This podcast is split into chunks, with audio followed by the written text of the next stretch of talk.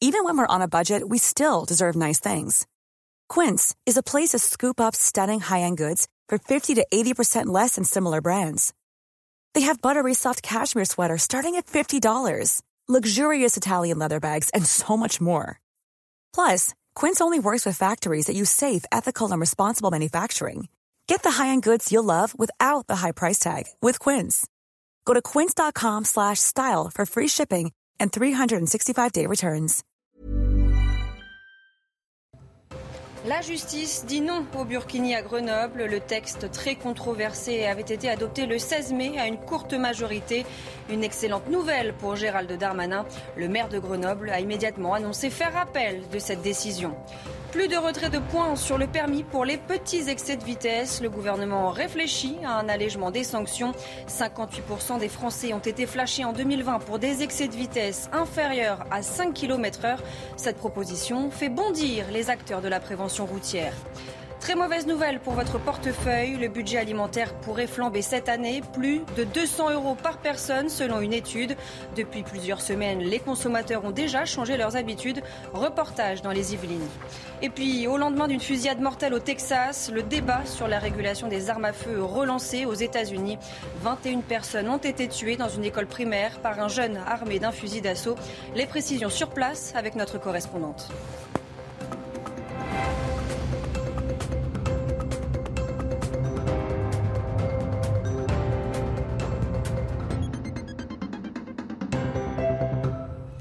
Bonsoir à tous et bienvenue dans votre édition de la nuit. À la une, la justice dit non au Burkini à Grenoble. Le tribunal se prononçait ce mercredi suite au dépôt par le préfet de l'Isère d'un référé laïcité réclamant la suspension de cette mesure controversée. Le nouveau règlement des piscines porté par la majorité du maire écologiste de Grenoble, Éric Piolle, devait initialement entrer en vigueur le 1er juin. Le ministre de l'Intérieur, Gérald Darmanin, s'est immédiatement félicité sur Twitter de cette excellente nouvelle. Il écrit L'État continuera de combattre toutes les promotions du communautarisme. J'en prends l'engagement. Fin de citation. Une opinion partagée par Alain Carignon, président du groupe d'opposition à Grenoble. Écoutez. C'est un soulagement pour tous les républicains, pour tous les défenseurs euh, de, l'universalisme républicain, de, la vocation française. C'est donc le tribunal qui stoppe ces dérives et évidemment nous en réjouissons. Ce coup d'arrêt du tribunal qui est évidemment étonnant est tout à fait bienvenu, mais euh, nous, à Grenoble, nous allons demeurer très vigilants parce qu'il a cette idéologie séparatiste qu'il veut à tout prix imposer par, tous les moyens et il va évidemment poursuivre euh, dans cette voie. Le maire de Grenoble, Éric Piolle, qui a d'ailleurs annoncé faire rappel de cette décision devant le Conseil d'État. Si vous avez prévu de partir pour le week-end de l'Ascension, vous allez devoir vous armer de patience. Ce jeudi, jour de départ, bison futé, voie rouge dans le sens des départs, mais vert dans le sens des retours. Ce sera un petit peu moins compliqué ce vendredi. La circulation promet par contre d'être particulièrement saturée dimanche dans le sens des retours.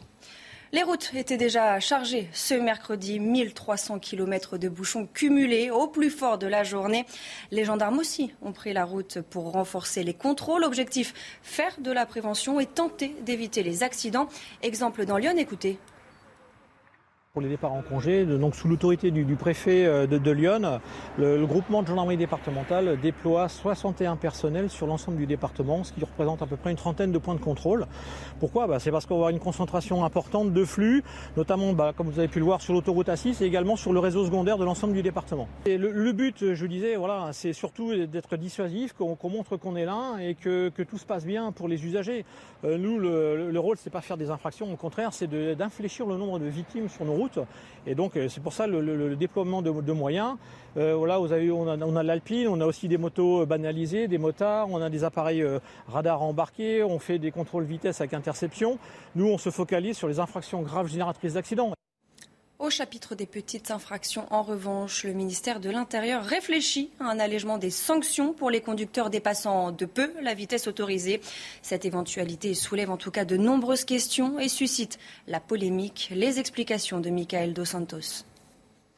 Comme cet automobiliste. Je viens juste me faire retirer mon premier point depuis que je conduis. Le point à 49 euh, euros. 58% des Français ont été flashés en 2020 pour des excès de vitesse inférieurs à 5 km/h. Une infraction punie par une amende et le retrait d'un point sur le permis, Une situation qui pourrait évoluer dans les prochains mois. Le ministère de l'Intérieur envisage d'appliquer une sanction exclusivement financière, insuffisant pour Pierre Chasseret. Il faut appliquer en fait ce que, ce que pratique par exemple l'Angleterre. L'Angleterre est le numéro un européen de la sécurité routière et il pratique une amnistie totale sur ces petits excès de vitesse qui sont considérés non accidentogènes. Pour d'autres, l'utilité de cette mesure dépend exclusivement de l'emplacement des radars. Euh, la mesure est complètement folle si euh, on prend euh, un radar qui est positionné dans un axe accidentogène. Il faudrait réviser toute la carte des radars automatiques, retirer les radars automatiques dans des zones qui ne sont pas accidentogènes, parce que clairement pompe Afrique, et en revanche en mettre beaucoup plus dans des zones accidentogènes. L'année dernière, 2947 personnes ont perdu la vie sur les routes de France, un chiffre en baisse de 9% par rapport à 2020. Au cœur de l'actualité ces derniers jours, notamment après l'accident d'un enfant de 5 ans percuté par un deux roues ce dimanche à Pantin, eh bien 96% des Français pensent que les rodéos sauvages devraient être combattus avec plus de force. Vous le voyez à l'écran, euh, c'est le résultat d'une enquête CSA pour CNews. Ce déchaînement de violence contre deux policiers lors d'un contrôle routier, ça s'est passé dans la nuit de samedi à dimanche à Saint-Omer, dans le Pas-de-Calais. Le suspect est un homme âgé d'une trentaine d'années. Il a été jugé ce mercredi dans le cadre d'une comparution immédiate. Retour sur les faits avec Sandra Buisson. Jugé ce mercredi par le tribunal de Saint-Omer, le prévenu n'a pas su expliquer son déchaînement de violence dans la nuit de samedi à dimanche, si ce n'est par sa forte alcoolisation alors qu'il revenait d'une soirée. Il est 4 euh, heures du matin quand les policiers de la BAC constatent qu'il circule à grande vitesse et attendent qu'il se gare euh, pour le contrôler. L'homme, dans un premier temps, va tendre ses papiers et commencer à discuter avec les agents avant de commencer brusquement et sans raison apparente à les frapper euh, violemment à tel point que le premier visé s'effondre au sol. Son collègue est lui aussi roué de coups alors qu'il tente de maîtriser l'individu. L'utilisation du pistolet à impulsion électrique permet de le mettre au sol, mais il refuse toujours de se laisser menotter et insulte les policiers. En garde à vue, après être passé en cellule de dégrisement, cet homme sans emploi de 34 ans s'est même vanté, je cite, d'avoir séché les policiers de la BAC. S'il n'a jamais été violent envers des forces de l'ordre dans le passé, il a 17 condamnations à son actif, dont une dizaine pour conduite sans permis, conduite euh, sous l'emprise de l'alcool ou encore refus d'obtempérer, quelques-unes pour des euh, violences et une pour trafic de stupéfiants qui lui a valu une peine de 6 ans euh, de prison. Le tribunal l'a condamné ce mercredi à 18 mois de prison ferme avec annulation de son permis de conduire et maintien en détention. Au chapitre sanitaire, sept cas avérés du variole du singe confirmés en France, annonce faite ce mercredi par la ministre de la Santé. Brigitte Bourguignon parle d'une situation maîtrisée. Les explications avec Florian Tardif. La nouvelle ministre de la Santé et de la Prévention, Brigitte Bourguignon, s'est voulue rassurante concernant l'épidémie de variole du singe. Cela n'a absolument rien à voir avec la crise du Covid-19 que nous avons traversée ces deux dernières années. Pour l'heure, seuls 7 cas ont été confirmés sur le territoire national, dont deux en Ile-de-France, a précisé la ministre. La situation est donc maîtrisée à l'heure actuelle, a-t-elle expliqué lors d'un déplacement à l'Institut Pasteur. Écoutez. Cette euh, maladie dans la majeure partie est bénigne. Les gens sont isolés chez eux par protection. Vous savez, je, suis ministre de la Santé, mais aussi de la prévention.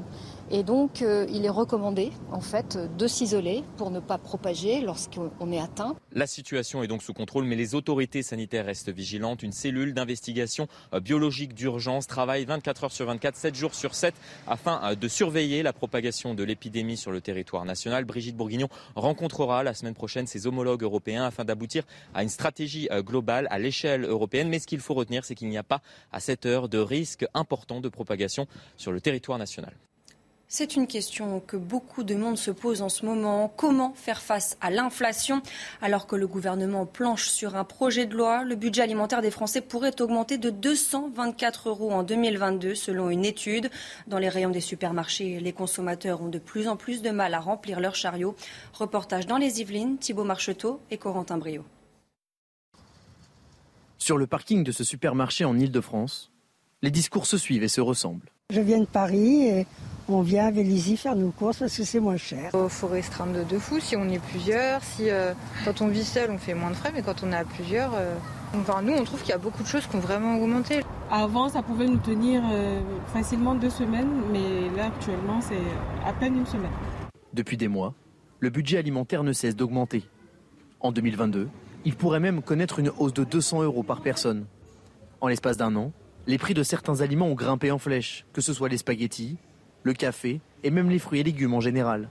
Une situation qui oblige beaucoup de consommateurs à se priver une fois dans les rayons. Alors le parmesan, j'en achète pas malheureusement, mais j'aime beaucoup ça. Mais malheureusement, c'est trop cher, donc euh, j'évite. J'ai demandé des fraises. C'est après, quand j'ai vu le prix, 7,98 euros. La petite barquette de rien du tout. Euh, une barquette, ça ne nous suffit pas, trois là. Euh, il nous en faut au moins deux. Je ne vais pas mettre 15 euros dans, dans 500 grammes de fraises. Face à cette hausse des prix, le gouvernement prévoit de mettre en place un chèque alimentaire cet été, dont le montant est encore inconnu. Avec cette flambée des prix, les fruits et les légumes deviennent des produits très recherchés, notamment par les voleurs. De plus en plus d'exploitations sont victimes de pillages. Exemple dans le Lot-et-Garonne avec Antoine Estève. Regardez. Des fruits et des légumes à perte de vue. Des centaines d'hectares, impossibles à surveiller, jour et nuit. Dans le Lot-et-Garonne, l'un des départements vergers de la France, les producteurs dénoncent des vols de plus en plus fréquents, souvent commis par des particuliers de passage. Vous avez les gens qui vont ramasser du melon, des tomates, euh, des fraises. Enfin, bon, de toute façon, les gens ne se gênent pas. Hein. Il y a aussi les réseaux de revente organisés. Ils volent les arbres fruitiers sur pied directement dans le champ. Ça nous est arrivé plusieurs fois de faire des nouvelles plantations, notamment un verger de kiwi qu'on a planté. Le lendemain, il nous manquait 25 arbres. 25 arbres et une parcelle de pommiers, c'est pareil, il nous avait pris une quinzaine d'arbres de pommiers. Chez ce producteur de fraises et d'artichauts, les parcelles cultivées sont au bord de la route difficile à surveiller quand on travaille à l'autre bout de la propriété. Tout le monde peut s'arrêter, c'est vite fait. Hein. Il n'y a pas beaucoup de circulation, il se gare, il pique et puis ça monte. Hein. Là, on a eu la parcelle euh, des artichauts de l'autre côté, on a vu qu'il y avait euh, sur le bord, il y avait des traces de, roues de voiture. Hein. Donc il y en a un qui a dû se garer, euh, c'est vite fait. Si toutes les voitures qui passent s'arrêtent et ramassent un kilo, oui, à la fin de la journée, ça va faire un trou.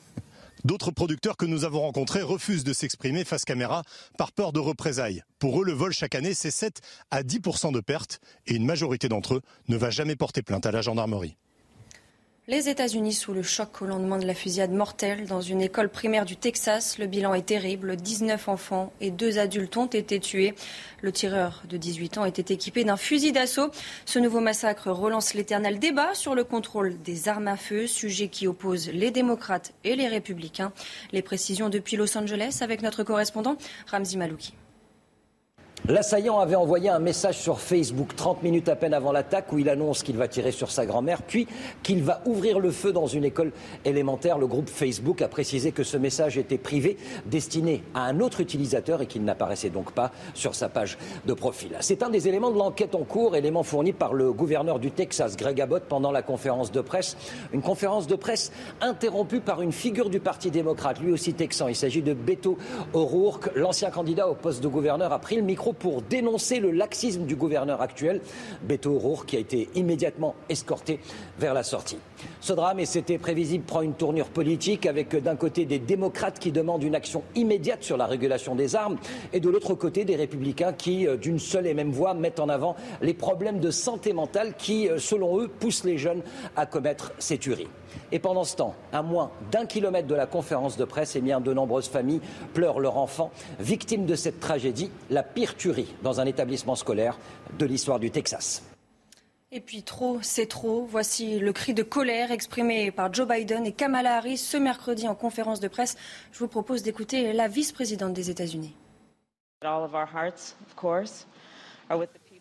Nous sommes de tout cœur avec les habitants d'Uvalde, avec les parents, avec les enfants, avec tous ceux qui ont dit au revoir à quelqu'un qu'ils aimaient sans savoir que ce serait un adieu. Ça suffit. Ça suffit. Nous devons avoir le courage de nous dresser face au lobby des armes et d'adopter les lois raisonnables pour réguler les armes à feu. Nous devons travailler ensemble pour créer un pays où tout le monde soit en sécurité, où les enfants soient en sécurité. 91 jours après le début de la guerre, le chef de la diplomatie ukrainienne accuse l'OTAN de ne strictement rien faire contre l'agression russe. La guerre a fait tomber les masques, a-t-il déclaré. Dmitro Koubela a salué en revanche les décisions révolutionnaires prises par l'Union européenne. Ce mercredi, au Forum économique de Davos, en Suisse, le ministre des Affaires étrangères ukrainien s'est exprimé sur les mesures à prendre pour faire cesser cette guerre. Écoutez. Maintenant, après trois mois de combat, mon message est très simple. Il faut tuer les exportations russes, à l'exception des articles critiques dont l'Occident a besoin. Mais nous avons besoin d'une vaste stratégie visant à ne pas bloquer ceci ou cela. L'objectif stratégique devrait être le suivant. Tuer les exportations russes, arrêter d'acheter à la Russie, arrêter de lui permettre de gagner de l'argent qu'elle investit ensuite dans la machine de guerre qui détruit, tue, viole et torture les gens en Ukraine. En Russie, l'image de Vladimir Poutine en blouse blanche dans un hôpital pour la première fois depuis le début de la guerre. Le chef du Kremlin a rencontré des soldats russes blessés en Ukraine, des hommes qu'il a qualifiés de héros. Sur le front, une semaine après la reddition des derniers soldats ukrainiens retranchés dans la Syrie d'Azovstal, les hommes du régiment Azov pourraient être jugés pour crimes de guerre. La Cour suprême russe devrait statuer sur le classement du bataillon en organisation terroriste. Les explications d'Harold Iman. Pour le Kremlin, le gouvernement ukrainien est mené par des néo-nazis avec le régiment Azov à leur tête. Juger les Azov en Russie pour extrémisme et crimes de guerre serait un coup de propagande utile. Pour le gouvernement ukrainien, les Azov, qui comptent de 2000 à 3000 membres, sont des soldats réguliers. Aujourd'hui, presque tous capturés par l'armée russe. Et ils ne doivent pas subir de procès politique. La controverse sur le régiment Azov remonte à 2014. Des supporters de football de divers clubs ukrainiens et des minuscules milices furent amalgamées dans une force combattante menée par un vrai néo-nazi, mais recrutant 80% d'apolitiques. Ils ont remporté des succès face aux forces russes dans le Donbass. Puis après la guerre, la première, le gouvernement ukrainien a fait le mélange dans les rangs d'Azov, le dépolitisant complètement pour en faire un régiment d'élite. La justice russe va tenter de trouver et de juger quelques vrais nazis, à moins que les prisonniers ne soient échangés auparavant contre des prisonniers russes actuellement en Ukraine. Les conséquences désastreuses de la guerre sur les enfants. Ils sont nombreux à être restés en Ukraine avec leurs parents. La guerre les a profondément marqués, jusque dans les moments qui devraient être les plus insouciants de leur quotidien. Ces images dans la banlieue de Kiev, commentées par Yann Effelé.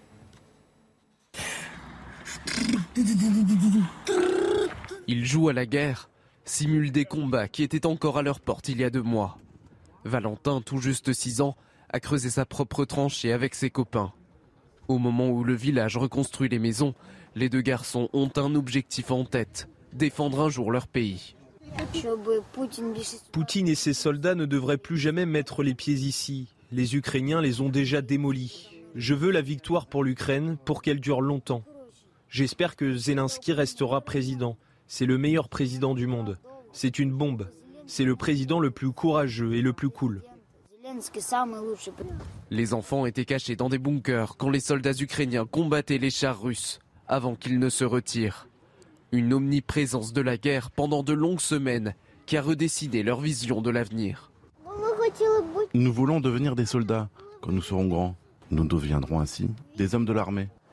La guerre est un cauchemar pour les enfants, commentait le directeur du programme d'urgence de l'UNICEF sur place. Au moins 257 mineurs ont été tués depuis le début du conflit. Et on ouvre ce journal des sports avec Roland Garros et la marche était trop haute pour Corentin Moutet. Le Français n'a rien pu faire face à Rafael Nadal, son idole. Victoire de l'Espagnol en 3-7, 6-3, 6-1, 6-4. Le 300e succès en Grand Chelem pour l'ogre de l'ocre.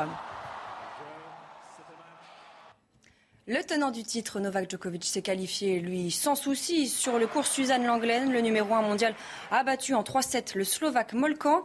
Il affrontera Bédéné au prochain tour. Je vous propose de l'écouter. Well, so far so good. I'm pleased with the way I've been feeling on the court. I'm just glad to to um, to play the way I've been playing the first two rounds. So everything is going in the right direction, and um, I'm looking forward to the next challenge. Chez les femmes, la belle aventure continue pour Diane Paris à Roland-Garros. Après avoir battu la tenante du titre, la Française a dominé en 2-7 la Colombienne Camilla Osorio. À 19 ans, elle se qualifie donc pour le troisième tour du tournoi pour la première fois de sa carrière. Elle affrontera vendredi l'Américaine Sloane Stephen.